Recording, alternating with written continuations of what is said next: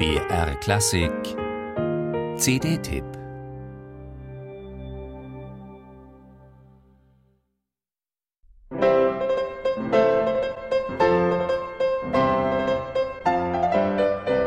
Auf den ersten Blick erscheint der musikalische Horizont des Domenico Scarlatti seltsam verengt, sein Werk auf eine fast monomane Weise eindimensional.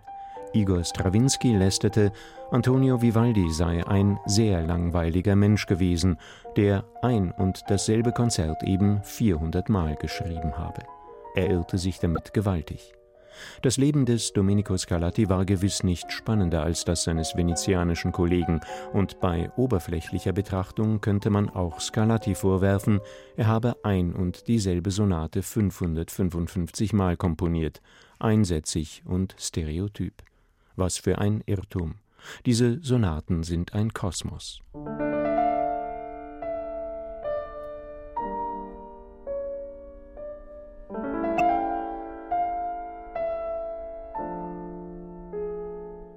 Was Scarlatti der einsätzigen Form über fast drei Jahrzehnte hinweg an Einfalls- und Abwechslungsreichtum, an geistreichem Witz und überraschenden Wolken, an Tiefsinn, melancholischer Schönheit und heiterer Virtuosität entlockte, ist unfassbar.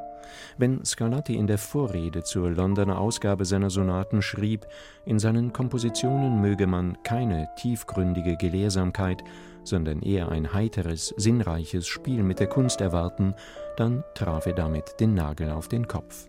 Die gelehrte, freilich ebenso unfassbar schöne Kontrapunktik und die Kunstfertigkeit seiner gleichaltrigen Kollegen Bach und Händel mögen seine Sache nicht gewesen sein.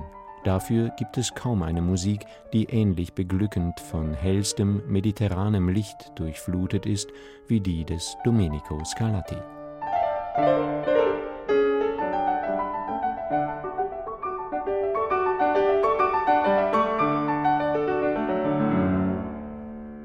Scarlattis schwindelerregender, rhythmisch-melodischer Erfindungsreichtum sei wirklich ansteckend, schreibt seine aktuelle Interpretin Anke Felek in ihrem schönen Booklet-Text ihrer neuen CD. Wenn sie meint, ihre Herangehensweise an Scarlattis Sonaten sei nicht die einer Fachfrau, sondern die einer Liebhaberin dieser Musik, dann dürfte das ebenso arg untertrieben sein, wie es ihre Deutung präzise charakterisiert. Denn die Liebe dieser wunderbaren französischen Pianistin zu Domenico Scarlatti tönt aus jeder einzelnen Note der von ihr ausgewählten 18 Sonaten. Kefelec findet für jede Facette dieses Kosmos den richtigen Ton. Sie spielt so unglaublich fantasievoll und elegant in den Phrasierungen, so geistreich und spritzig, so tiefsinnig und nachdenklich, vergnüglich und heiter, dass man ihr kleine Eigenmächtigkeiten, nämlich den Wegfall einiger Reprisen, augenblicklich verzeiht. Dies umso mehr, als sie sie zwar subjektiv, doch sehr überzeugend begründet.